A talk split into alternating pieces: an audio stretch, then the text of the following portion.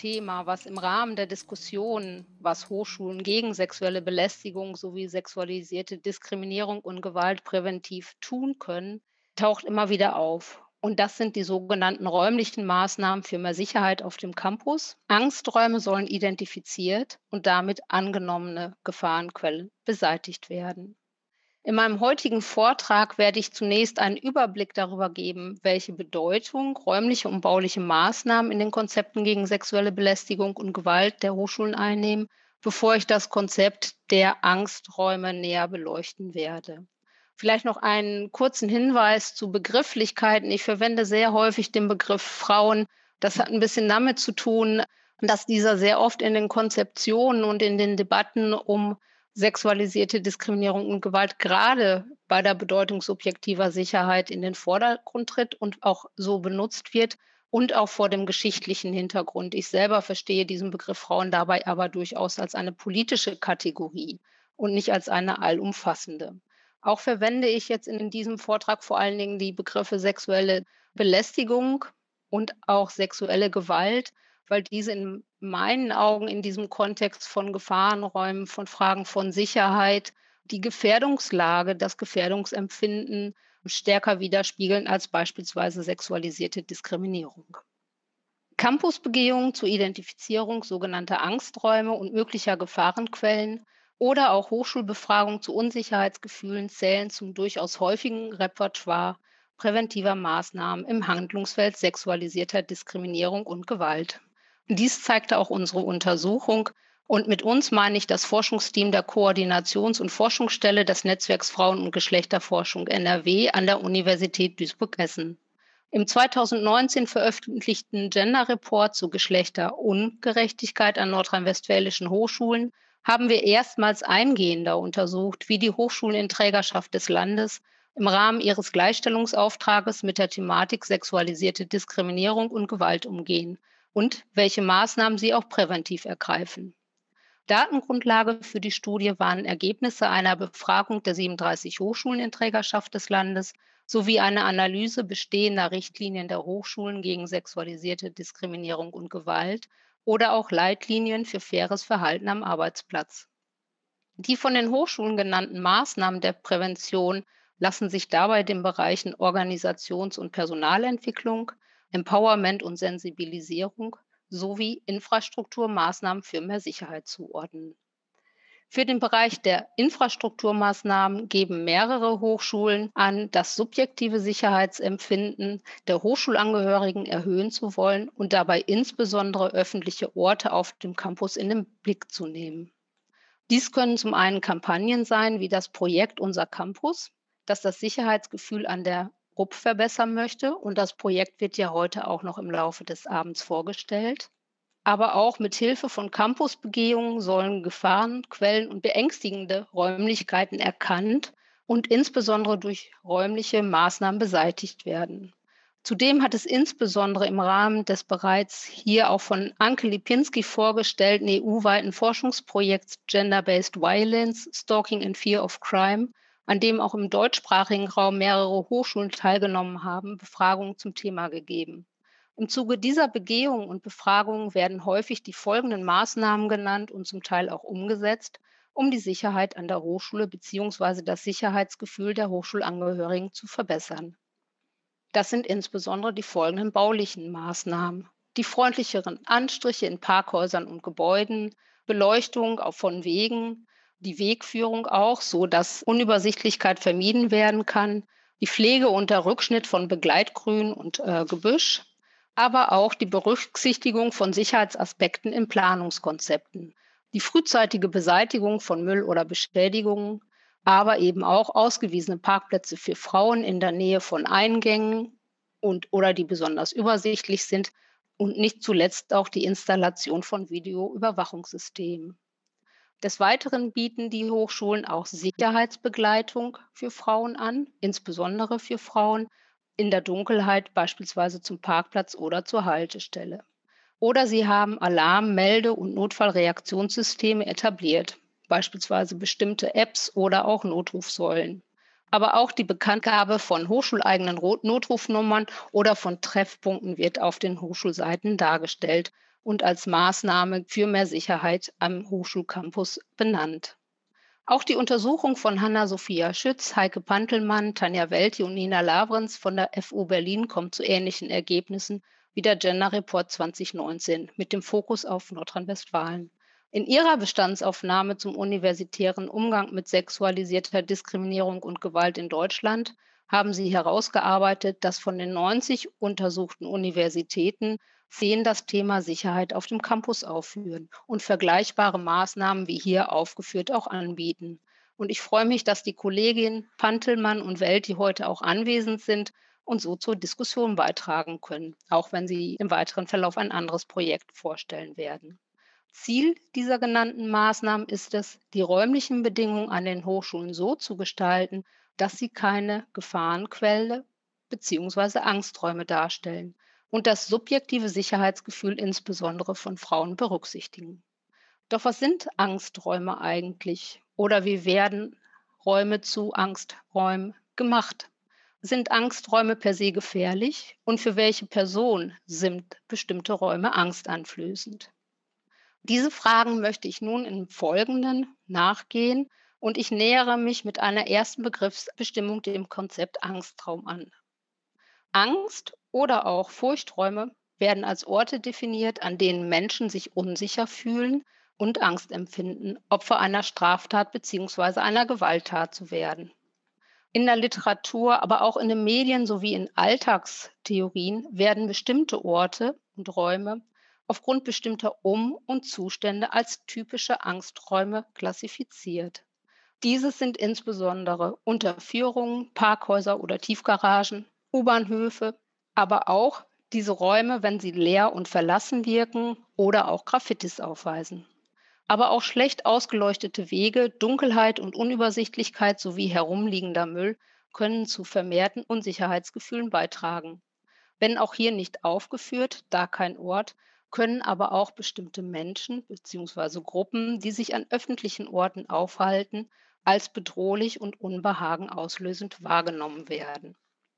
Typische Merkmale von Angsträumen sind, dass sie diffuse Gefühle von Unwohlsein, Unsicherheit, aber auch der Bedrohung oder der Gefahr auslösen. Dies bedeutet jedoch nicht, dass die genannten Räume und Situationen bei allen Menschen gleichermaßen Unsicherheitsgefühle auslesen. Denn wie Menschen Räume bzw. Orte wahrnehmen, welche Gefühle sie damit verbinden, ist höchst subjektiv und hängt von unterschiedlichen Faktoren ab. Sicherheits- oder Unsicherheitsgefühle oder auch kein bewusst wahrgenommenes Gefühl einem Raum gegenüber können mit eigenen persönlichen Erfahrungen in diesem Raum verbunden sein oder durch Erzählungen von anderen geprägt, sowie auch durch Debatten und Diskurse. Doch dazu später mehr. Ein wichtiger Faktor, der in Studien und Befragungen häufig genannt wird, ist, dass Frauen deutlich häufiger als Männer Gefühle der Unsicherheit und der Angst äußern, Opfer einer Gewalttat und insbesondere Opfer eines sexuellen Übergriffs zu werden. Dies gilt, wie auch der Viktimisierungssurvey des Bundeskriminalamtes für 2017 zeigt, für alte Menschen. Das Draußensein, insbesondere bei Dunkelheit und in der Nacht, ist laut dieser Studien und auch von Alltagsannahmen für viele Frauen häufig mit Gefühlen der Angst und Bedrohung verbunden. Die Angst vor einer vermutlichen Opferwerdung und deren Folgen äußert sich zudem in Form von Vermeidungsstrategien und beeinflusst das Verhalten von Frauen und schränkt ihre Handlungsfreiheit damit massiv ein. Die Folgen sind präventive Mobilitätseinschränkungen, wie beispielsweise nicht alleine auszugehen oder in der Dunkelheit unterwegs zu sein. An Hochschulen kann dies auch dazu führen, Seminare zu späteren Uhrzeiten, insbesondere im Winter, nicht zu belegen oder auch statt den öffentlichen Nahverkehr zu nutzen, ein Auto so vorhanden zu wählen. Vor diesem Hintergrund scheinen Maßnahmen wie infrastrukturelle Veränderungen und oder soziale Kontrollmaßnahmen im öffentlichen Raum eine sinnvolle Forderung. Und das heutige Bewusstsein für die Problematik der sexuellen Belästigung und Gewalt gegen Frauen im öffentlichen Raum ist im Vergleich zu beispielsweise den 1970er Jahren in der Bundesrepublik geradezu fortschrittlich. Und an dieser Stelle möchte ich euch, Sie zu einem kleinen historischen Rückblick einladen. Denn die aktuellen Debatten um Sexismus, sexuelle Belästigung und sexualisierte Diskriminierung und Gewalt an Hochschulen und was dagegen getan werden kann, sind keine neuen Debatten und auch kein Phänomen ausschließlich an den Hochschulen, sondern sie schließen an an die mit dem Aufkommen der Frauenbewegung der 1970er Jahre bestehenden Diskurse und Forderungen zur Beseitigung der Gewalt gegen Frauen. Die Thematisierung von Gewalt gegen Frauen war eines und ist auch eines der zentralen Anliegen der Frauenbewegung ab den 1970er Jahren. Und auch dieses wird deutlich, wenn wir uns mit Fragen von Frauenbewegungen und auch dem Thema geschlechterbezogener Gewalt bzw. Gewalt gegen Frauen befassen. Auch in den frühen Frauenbewegungen vor der Jahrhundertwende der sogenannten ersten Frauenbewegung war Gewalt gegen Frauen immer auch ein zentrales Thema. Diesen Frauenbewegungen ist es zu verdanken, dass die alltägliche Gewalt gegen Frauen dem privaten Bereich entzogen und damit öffentlich gemacht wurde. Und wie auch im Vortrag von Ulrike Lempke deutlich wurde, gesetzliche Gegenmaßnahmen zu ihrer Beseitigung geschaffen wurden.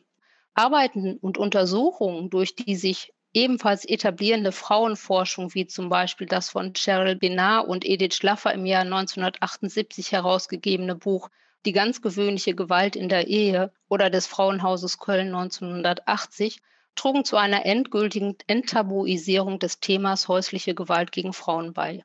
Ein Thema, das, wie Benar und Schlaffer betonen, in der Entwicklung der bürgerlichen Gesellschaft bis dahin strikt privat gehalten wurde und in der Forschung ignoriert. Die Gewaltausübung von Männern gegen Frauen im sogenannten sozialen Nahraum sei geschichtlich betrachtet ein normales Element der bürgerlichen Ehe. Vor diesem Hintergrund entstanden in Initiativen und Projekten der Selbsthilfe Frauenhäuser und Notrufe, aber auch rechtspolitische Forderungen nach Gesetzen zum besseren Schutz von Frauen gegen Gewalt. Doch nicht nur die Gewalt gegen Frauen durch Männer im privaten Bereich war Gegenstand der Debatten, sondern ebenso die Gefährdung von Frauen im öffentlichen Raum, insbesondere an bestimmten Orten und bei Dunkelheit. Die Erfahrungen mit sexueller Belästigung und Vergewaltigung und die Auswirkungen wurden thematisiert und skandalisiert, wie auch das Plakat, was wir hier sehen, auf der Folie zeigt. Das ist übrigens Plakat aus dem Jahr 1977 und ich habe hier Bochum ausgewählt, weil wir uns heute sozusagen äh, zumindest technisch auch in Bochum befinden.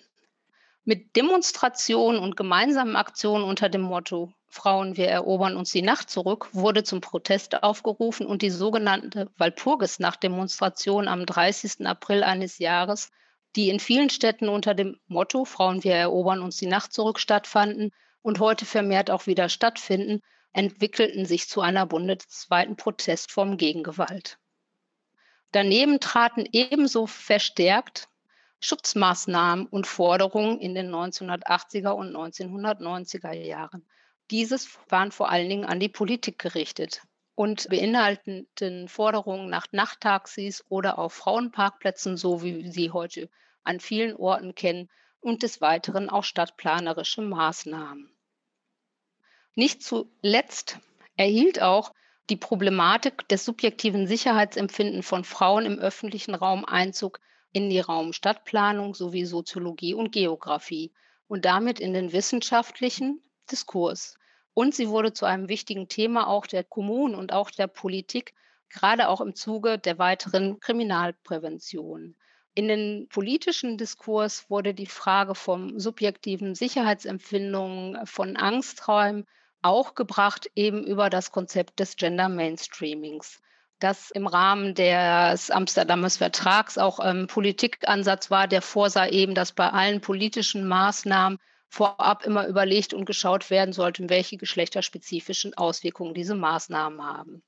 Auch denke ich, das ist immer sehr wichtig mit in Betracht zu ziehen. In diesem Kontext schließlich entstand der Begriff der Angsträume auch. Gleichzeitig ist mit diesen Angsträumen ein bestimmtes Paradoxon verbunden. Denn Angsträume oder der Begriff der Angsträume ist gleichzeitig immer auch äh, nicht unbedingt gleichzusetzen mit Gefahrenräumen. Auch das wurde bei der letzten Veranstaltung am 17.06. in der Podiumsdiskussion ja auch schon kurz andiskutiert. Der Begriff der Angsträume für öffentliche Orte und die damit verbundenen Sicherheitspolitiken wurden insbesondere in Teilen der feministischen Raumplanung kritisch bewertet. Denn es besteht, wie hier steht, eine Diskrepanz zwischen subjektiven Sicherheitsgefühlen und der tatsächlichen Gefährdungslage für Frauen im öffentlichen Raum. Denn die im öffentlichen Raum immer wieder nachgewiesenen Unsicherheitsgefühle von Frauen lassen sich nicht mit einer erhöhten Deliktbelastung erklären. Es besteht eine deutliche Diskrepanz zwischen der subjektiven und der objektiven Gefahrenlage. Zwar sind Frauen von Gewalt und insbesondere von sexueller Gewalt deutlich häufiger betroffen als Männer, jedoch in der Regel nicht an unbelebten Orten und draußen, sondern im privaten Nahraum, im Umfeld von Familie und Haushalt, von Nachbar und Bekanntschaften. Grundsätzlich müssten sich demnach Unsicherheiten bei Frauen damit eher auf den privaten Raum beziehen und dieser müsste entsprechend gemieden werden anstelle des öffentlichen Raums. Und diese Art von Paradoxon findet sich auch an den Hochschulen.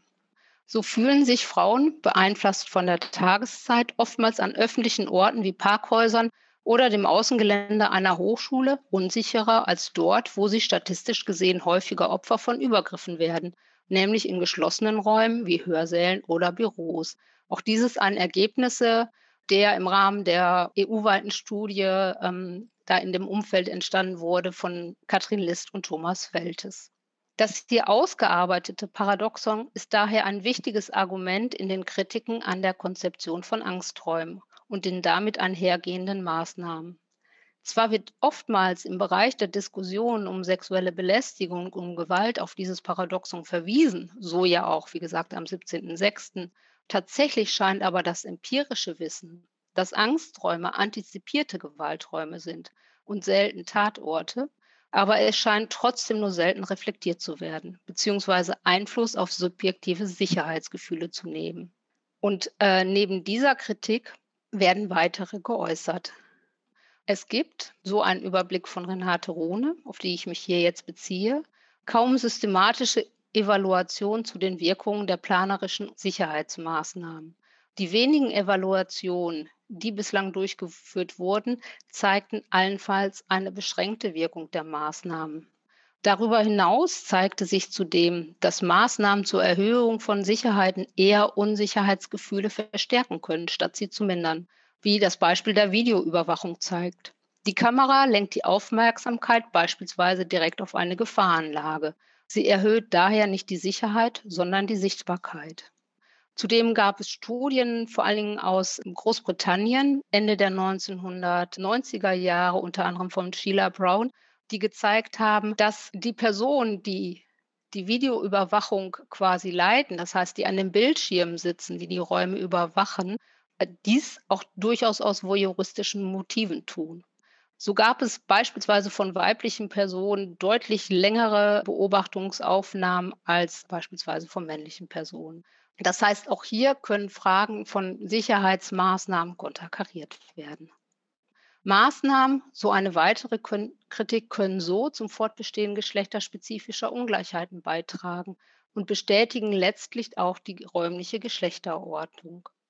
Durch die permanente Thematisierung von bestimmten Orten als Angsträume für Frauen und auch Maßnahmen, wie sie Frauenparkplätze oder die Sicherheitsbegleitung darstellen, weisen nicht nur einfach auf bestehende Schutzangebote hin, sondern auch auf eine potenzielle Gefährdung und Schutzbedürftigkeit von Frauen, insbesondere in der Öffentlichkeit. Und sie schließen damit an die bürgerlichen Vorstellungen der Moderne über die Schutzbedürftigkeit, dazu muss man sagen, bürgerlicher weißer Frauen an, für die das private Schutz bietet und das Außen der Gefahrenraum darstellt. Dass sich die Wirklichkeit anders verhält, habe ich eben schon dargestellt. Sicherheitsdiskurse im Kontext sexueller Belästigung und Gewalt vernachlässigen oftmals gesellschaftliche Machtverhältnisse. Sie fragen selten danach, ob es sich bei Ängsten um Fremd- oder Eigenzuschreibung handelt. Die Angst von Frauen und die angenommene Nichtangst von Männern wird quasi vorausgesetzt und damit naturalisiert. Geschlechtertheoretische Ansätze würden hier fordern, dass die gesellschaftsstrukturellen Ursachen dieser gendertypischen Angst verstärkt in den Blickwinkel zu nehmen sind, und zwar als eine Machtproblematik. Denn Gewalt ist immer auch ein Mittel zur Erlangung von Macht. Da Raumwahrnehmung und Verhalten stark durch die Sozialisation vorstrukturiert werden, spiegelt sich auch dieses Machtgefüge letzten Endes in den subjektiven Sicherheitsgefühlen wider. Und sie verkörpert ein sehr dichotomes, binäres Geschlechterbild von Männern und Frauen auf ein neues. Männer, auch dieses im Kontext Sicherheitsdiskurs, als die Beschützer und Frauen als die zu Beschützenden. Männer als diejenigen, die keine Angst haben und Frauen als diejenigen, die Angst haben. Darüber hinaus vernachlässigen diese Diskussionen auch weitere Machtverhältnisse, die sich im öffentlichen Raum spiegeln. So beispielsweise die Angst oder auch die Wahrnehmung von Räumen für obdachlose Menschen, Menschen mit Behinderung, sichtbare Queere oder eben auch rassifizierte Menschen, für die bestimmte Räume Gefahrenräume darstellen. Vor diesem Hintergrund möchte ich Sie einladen, gemeinsam zu überlegen, was zu tun ist. Hier einige Vorschläge. Zunächst einmal präventiven Maßnahmen, die auf bauliche Veränderungen, auf Fragen von Sicherheit abzielen sollten, immer hinterfragt werden vor dem Hintergrund, was ist notwendig zu tun, aber auch, was bringt es und was sind die Konsequenzen. Wird beispielsweise durch die Installierung von Videokameras durch die Zunahme an sozialen Kontrollinstanzen, beispielsweise durch vermehrten Sicherheitsdiensten und Wachschutz, nicht auch die Privatsphäre von Menschen verletzt? Wie können räumliche und infrastrukturelle Maßnahmen auch aus einer intersektionalen Diskutier Perspektive diskutiert und geplant werden, die nicht nur Fragen von Geschlecht in den, mit einbezieht, sondern eben auch von Race, aber auch im Kontext von queeren Personen? und Fragen von Gesundheit und Zugang vor dem Hintergrund barrierefreier Zugänge. Wie kann Selbstvertrauen oder auch Ermächtigung, also Empowerment für als vulnerable geltende Gruppen, also die insbesondere von Diskriminierung betroffen sind, von Gewalterfahrungen betroffen sind, ermöglicht werden? Wobei auch diese Maßnahmen immer wieder zu hinterfragen sind, inwiefern sie beispielsweise bestimmte Machtverhältnisse im Kontext von sexualisierter Diskriminierung und Gewalt nicht wieder den Individuen übertragen. Nichtsdestotrotz, auch das kennen wir beispielsweise, das haben auch einige Hochschulen angeführt in unserer Untersuchung eben, das Anbieten von Selbstbehauptungskursen oder auch von Selbstverteidigungstrainings, Kampftraining für genau diese Gruppen mit entsprechenden Personen kann einen Beitrag dazu liefern. Statt ausschließlich Sicherheitsaspekte im Kontext von Infrastrukturmaßnahmen zu kommunizieren, könnten auch verstärkt Freiheits- und Wohlfühlaspekte in den Blick genommen werden. Das heißt nicht die Thematisierung von Angsträumen, sondern wie kann die Umgebung, auch die räumliche und die bauliche Umgebung so gestaltet werden, dass Menschen sich wohlfühlen. Und manche Menschen fühlen sich vielleicht in Umgebungen wohl, in denen einige Graffitis sind, während andere sich dann eben nicht wohlfühlen.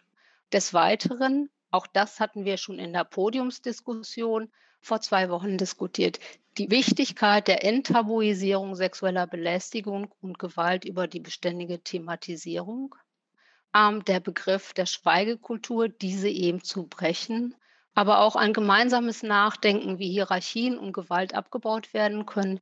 Denn Sexismus, sexuelle Belästigung und Gewalt sind Ausdruck gesellschaftlicher Ordnung und Machtverhältnisse und damit auch eben Ausdruck vorherrschender Geschlechterverhältnisse.